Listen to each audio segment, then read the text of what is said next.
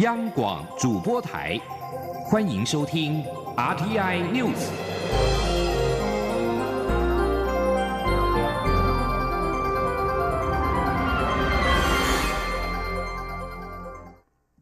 各位好，我是主播王玉伟，欢迎收听这节央广主播台提供给您的 RTI News。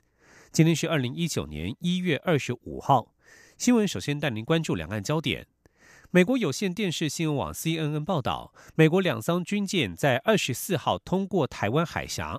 对此，国防部深夜正式回应，除了证实相关讯息之外，也表示美国军舰航经我国周边海域期间，国军都按照规定全程掌握。美方飞弹驱逐舰麦康贝尔号以及补给舰迪尔号是例行性穿越台湾海峡。国防部在二十四号深夜证实，有两艘美军军舰从我国西南部海域由南向北航经台湾海峡，但是对于何种军舰没有多加说明。另外，国防部表示，中共在二十四号上午派遣多型空中机种出海，途经巴士海峡，航向西太平洋。国防部运用联合勤监侦作为，派遣机舰及时掌握与应处。共机近期频繁出进出台海空域，而美国军舰也在二十四号航经台湾海峡，较劲的意味浓厚。民进党立委罗志正表示，中国军力扩张威胁了美国主张的航行自由，未来双方矛盾和冲突恐怕加剧。而中国国家主席习近平日前对台发表强硬谈话，也势必会有一些行动来支撑。美军太平洋舰队发言人高曼少校表示，此一行动符合国际法的规定。麦康贝尔号曾经在七号美中展开贸易磋商之际驶入西沙群岛十二海里以内，引起越南和中国的注意。十一号到十六号在与英国皇家海军联合进行操演，外界解读华盛顿当局寻求盟友支持，以持续向北京施压。而就在美军与共军都有动作之际，我国防部也正在进行春节加强战备操演。海军在二十四号首度开放媒体采访粤鹰无人机部队，除了展示瑞鹰无人机有及时的回传影像技术之外，在简报当中，一张由瑞鹰拍摄到的共军情报船空照图片也成为亮点。军事专家陈国民表示，海军的坚贞战力值得肯定。今天记者肖兆平的采访报道。为了展示掌握海上敌情的能力，海军二十四号首度公开国造瑞渊无人机部队。特别的是。海军在介绍瑞渊机性能时，投影简报画面出示了几张由瑞渊机所拍摄的空照图片，其中有相当罕见的共军情报船，借此说明瑞渊机有优异的侦察性能。有海军官员透露，该照片是在二零一七年拍摄，其实当年瑞渊机才从陆军移交到海军不久，这也代表瑞渊机确实能有效协助海军提早。辨认海上不明船只的实际功能，军事专家陈国明表示，海军展示的照片清楚标明为 AGI，再搭配船舰舷号以及装备，足以确认其为共军情报船。对于瑞渊机能拍到向来神秘的情报船，这值得肯定。他说：“那其实这个很重要，就是说你们我们可以看到说，它其实外观你可以看到啊，它有很大的雷达罩、哈天线罩等等的。那其实这个很明显就是情报收集舰。那我们很庆幸的说，其实哈啊海军哈居然有这种能量，可以呃监测到哈台湾周边海域哈啊靠近台湾海域附近的情报收集舰。”陈国民进一步表示。瑞渊机的操控台是安置在货柜上，因此有很高的机动性。他认为，虽然瑞渊机只有一百五十公里的导控距离，但由于操控台有很高的机动性，因此可以将导控距离的影响降到最低。他说：“事实上，他又展示出其实。”呃，瑞渊无人机有所谓的接力控制的能力，所以其实这个我们要呃予以想象得到的。瑞渊无人机是国人自行研制的监控装备，如今在海军执行任务，除了强化海上监控能力外，也落实不对称战力的作战思维。中央广播电台记者肖照平采访报道。继续关注是财经焦点。美中贸易战再加上有全球版肥咖之称的共同申报准则 （CRS） 上路，吸引庞大海外台商资金汇回台湾。由于资金汇回牵涉到课税的问题，财政部长苏建荣二十四号表示，最快春节前就会发布解释令，让台商有所遵循。如果台商无法根据解释令提证，届时就会有洗钱防治等资金控管的问题，必须依照海外资金汇回专法来处理。前天记者陈林信宏的采访报道。海外台商资金汇回台湾涉及课税问题，财政部多管齐下。目前有关海外资金汇回管理运用及课税条例，也就是专法的部分，跨部会正在演拟。另外，赋税署也正演绎解释令，由于是在现有法令规范下执行，因此其程比专法要快。海外所得课税认定最大的困难在于个人所得认定。赋税署署长李清华表示，搜集目前台商的反应，由于公司所得有相关报报表和账册，因此认定较没有问题。但也有台商表示，早期投资是使用个人名义，经过多年，在整个资金池内早已无法分辨个人和公司所得。财政部长苏建荣表示，像是一些难以认定的所得，再加上台商也无法举证，就无法适。用解释令必须另走专法处理。苏建荣说：“那那所以是这个这个资金回来的这个台商就不会有让他们比较明确知道说哦，他进来不会因为某种呃，就是不会啊，就是说让他们放心，我们就按照这个原则来认定你的所得。那只要你有这个所谓的相关的这个这个凭证或怎样，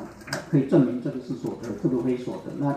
按照这个原则基本上就可以遵循了。”苏建荣也透露，解释令预计最快农历春节前就会出炉，届时台商就可以依照解释令，先审视自己和公司的所得认定是否适用。另外，针对电电工会理事长郭台强传达很多企业大佬的期盼，希望政府能适时调降盈利事业所得税。苏建荣也表示，由于营所税去年才刚从百分之十七调高至百分之二十，加上与邻近国家日本、韩国、中国大陆相比，台湾的营所税率相对仍低，所以应不会再做调整。中央广播电台记者陈林信宏报道。继续关注是台湾的能源政策。以核养绿反空污公投案通过之后，经济部正研拟新的能源政策，各界也关注核二厂是否有机会延役。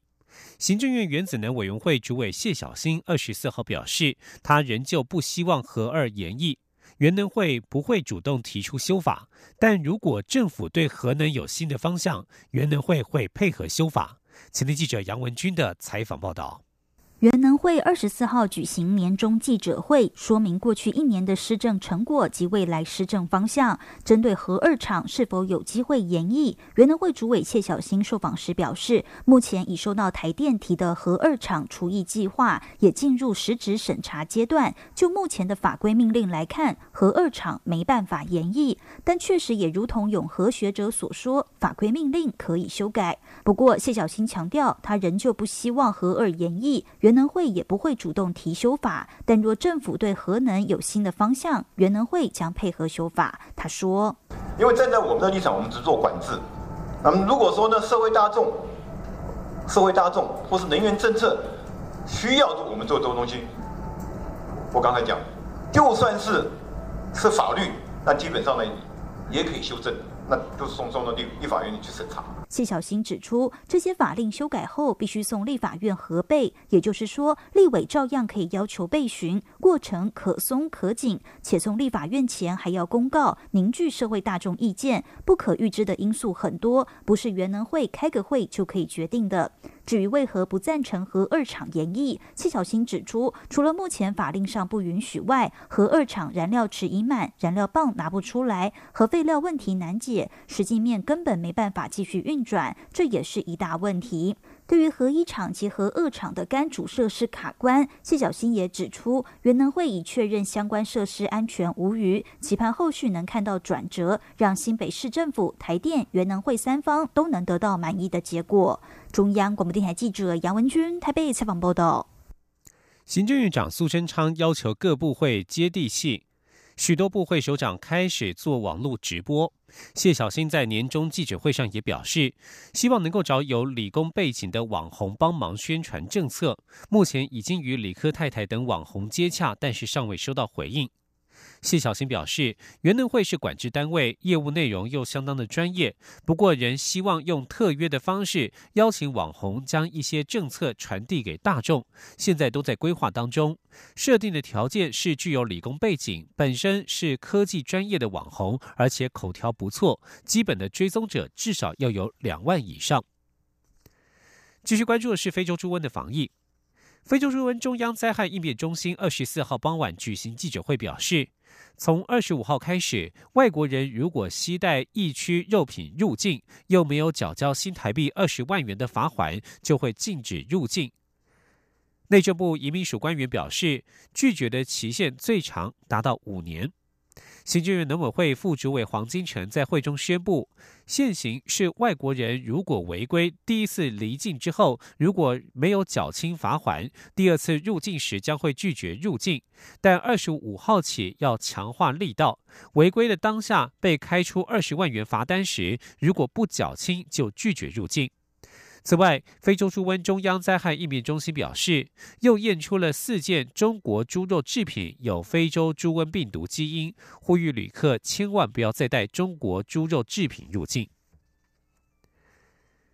继续关注的是司法议题，普悠马事故罹难者家属今天。在二十四号，在两名立委的陪同之下，到交通部与新任部长林佳龙进行首度的会面。双方历经四个小时的冗长讨论及争论，最后达成了八点共识。在理赔的部分，虽然林佳龙提出仅次于复兴航空空难的理赔金额，希望在年关前与家属达成共识，但家属方面表示仍需协商，尚未首肯。前天记者吴丽君的采访报道。交通部长林佳龙十四号上任后，在二十四号下午两点，率领政务次长王国才、台铁局长张正元、铁道局长胡湘林等官员，首度与二十多名普悠马事故罹难者家属恳谈。立法委员黄国昌及刘兆豪也陪同家属发声，双方针对旧责及理赔等事宜进行长达四小时的讨论及争论，最后终于达成八点共识。是包括一家属要求行政院尽速成立运安会，交通部允诺全力配合，协助重启事故调查，厘清真相及责任。二针对第三次恳谈会结论第三四点有关列检通报记录单的过程、讯息来源等疑点，详细调查，并于一月三十一号前回应。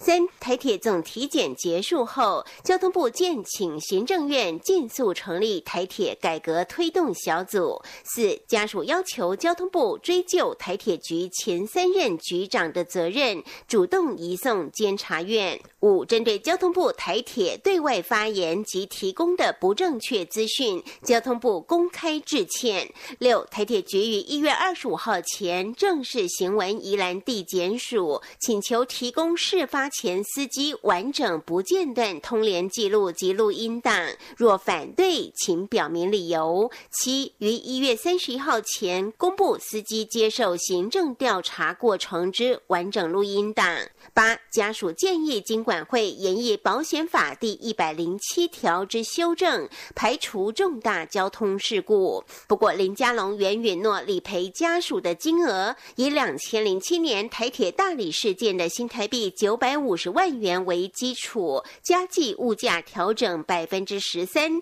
同时以舒适程度再往上加两成，连同丧葬补助费总计达一千三百二十万元为基础。并且尊重家属司法诉讼的权益。虽然这个金额仅次于二零一四年及二零一五年复兴航空两次空难的理赔金额一千四百九十万元，但由于交通部首次抛出这个理赔数字，因此家属表示还需要再协商才能确认。中央广播电台记者吴丽君在台北采访报道。继续关注国际消息。美国总统川普为了化解联邦政府的部分停摆提出的留追梦人换逐强妥协方案，二十四号在国会参议院难以取得达到门槛所需的六十票，提案未能过关。川普先前提出，将攸关上百万年轻无证移民的追梦人计划以及临时保护计划延长三年，换取五十七亿美元预算，在美墨边境筑墙和雇佣执法人员。不过，民主党人认为这是换汤不换药，予以拒绝。二十四号在百席的参议院无法取得达到门槛所需的六十票，提案无法过关，已在意料之中。民主党人的提案预料也无法达到六十票的门槛，他们的提案也是同样无法过关。为了美墨边境筑墙预算，川普与国会民主党人互不相让，使得临时总预算卡关。美国联邦政府部分停摆已经进入破纪录的第三十四天。这里是中央广播电台。是阳光，翅膀打开了世界之窗；是阳光，翅膀环绕着地球飞翔。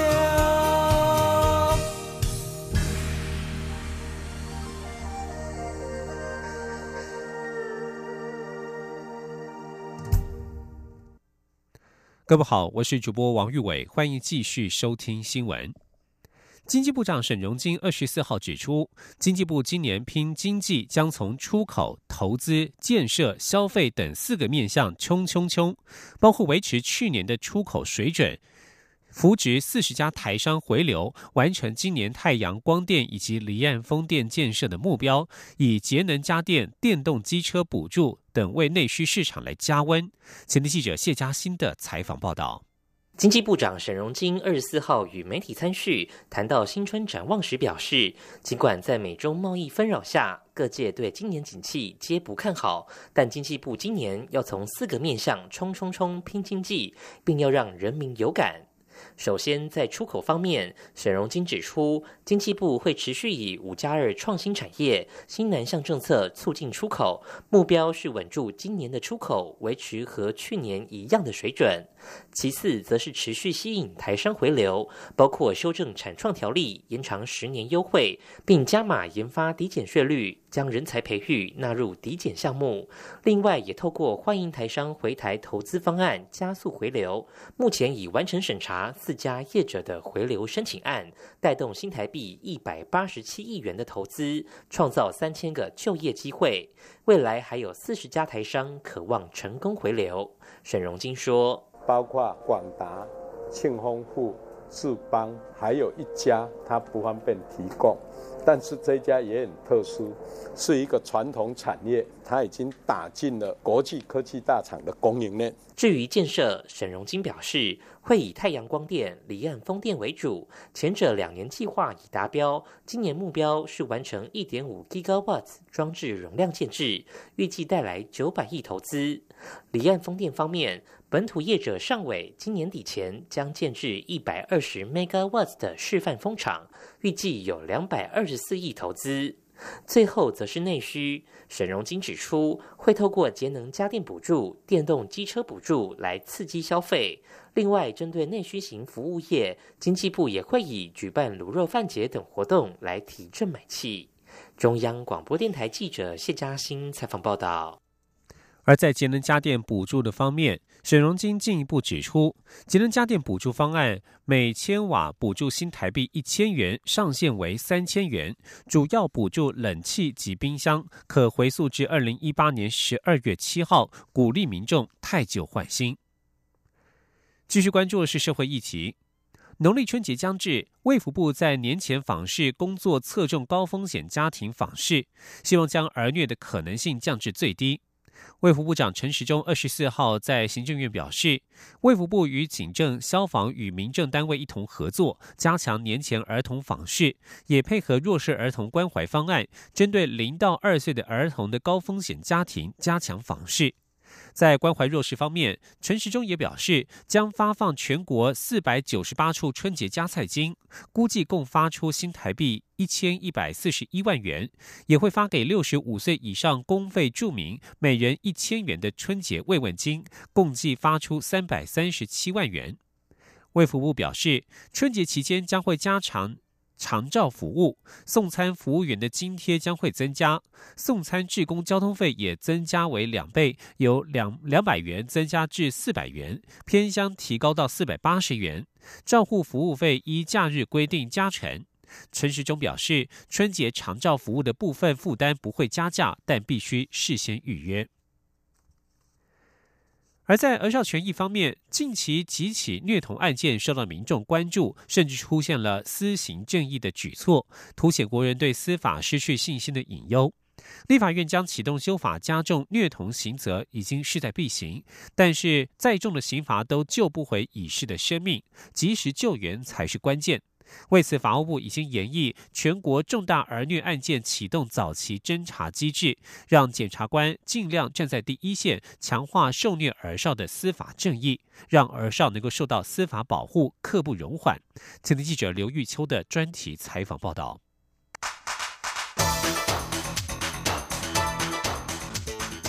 专题报道。而虐悲歌不止，引发民众的愤怒与不舍，甚至演变成有民众动用私刑惩罚施暴者，为孩子伸张正义。虽然私刑终究不合法，但却也凸显法律不足以维护正义，国人对司法不信任的隐忧。修法并落实严惩，就成了政府无可回避的责任。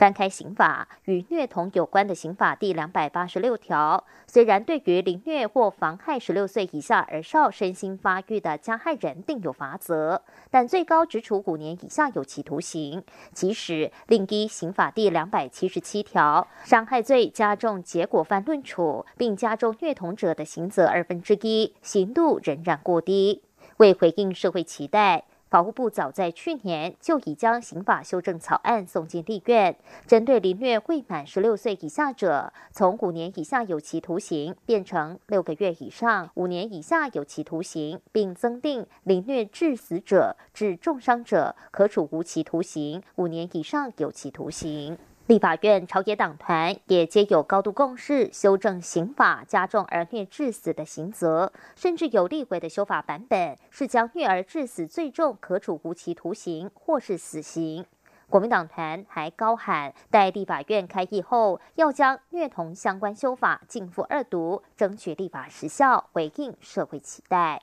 国民党团书记长曾敏宗说：“刑法相关条文的修正的草案，目前有十六个案，儿少修正草案高达二十九个案。那躺在委员会已经长达超过一年以上。为了提高立法效率，并凝聚朝朝野的政党共识，国民党团主张将相关的提案至司法法制还有卫法委员会抽出。”进步二读，进行朝野的协商，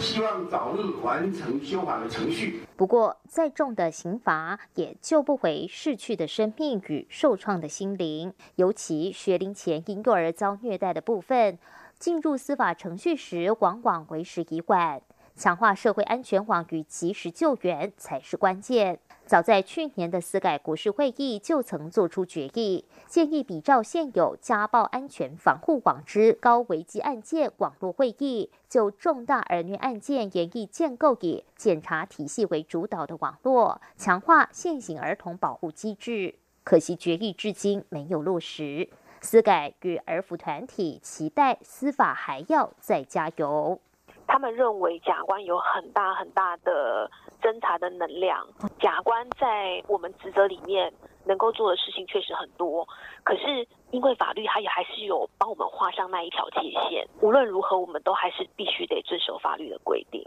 它必须是一个刑事案件，这样假官才有一个着力的切入点。法务部检察司蔡佩珊检察官一语道破：社会期待检察官随时站在第一线指挥办案，将施暴者绳之以法。但事实上，在未知有犯罪嫌疑及相关讯息前，检察官无从介入。蔡佩珊说：“虽然目前儿虐网络平台仍由社政主导，先由社工评估访视，决定是否开案，再由检察官介入，但一旦网络通报疑似有重大儿虐案件，检察官就会第一时间介入调查。相较于过去必须由警局做好笔录，检附相关资料移送到地检署后，检察官才开始侦办的做法，已争取到不少提前保全证据的黄金时间。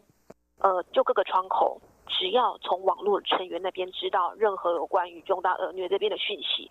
我们就会处理。其实假官并没有想，没有想象中，不像过去的那。过去的我们想象中，好像我们永远都是在最后，然后等到警察移送之后，然后才来处理这些个案。其实并没有，这很多案件，假官其实是站在第一线在做指挥。蔡培山也强调。虽然无法完全达到以检查体系为主导之网络的目标，但高检署及法务部正在研拟统一流程，供各地检署透过重大儿虐案件启动早期侦查机制，让检察官朝向站在第一线努力。蔡佩珊举例。因为社工人力不足，又得背负着是否漏接的风险。面对没有把握达凯案标准的疑似伤害个案，社工可以透过辖内医院的专业诊断，一旦医生评估有高度儿虐疑虑，就能立即通报检方启动侦查虐童的犯罪行为。可能社工觉得说，嗯。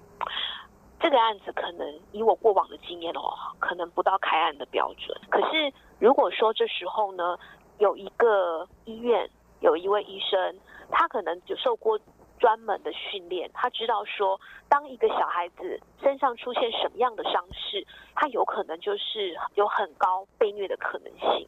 那他就可以把这部分的资讯 pass 给这位社工。社工在了解之后，他其实有一个专业的人在后面当他的。依据他就会把相关的回复意见告诉家访中心的社工，家访中心的社工呢就会把这个案子，然后立刻填写调查评估表之后传真到辖区的分局，然后并且报请辖区的甲官指挥侦办。蔡佩山也强调。为了让第一线司法人员具备专业知能、同理心与敏感度，法务部每年都有举办相关训练课程，也常与 NGO 团体座谈，让司法人员了解社会团体的想法。同时，侦办儿虐家暴案件的妇幼专组的检察官，也通常以女性或是已婚育有儿女的男性检察官为主，判能发挥最大侦查能量。防止虐童悲剧的发生，过去司法还能做得更多，把法制面修正得更完全，让所有孩童受到司法正义的保护。司法还在努力，但民众也可以多多发挥鸡婆精神，多一分鸡婆，或许就能少一个受虐儿。在抢救受虐儿的行动中，没有人可以是局外人。中广电台记者刘秋专题采访报道。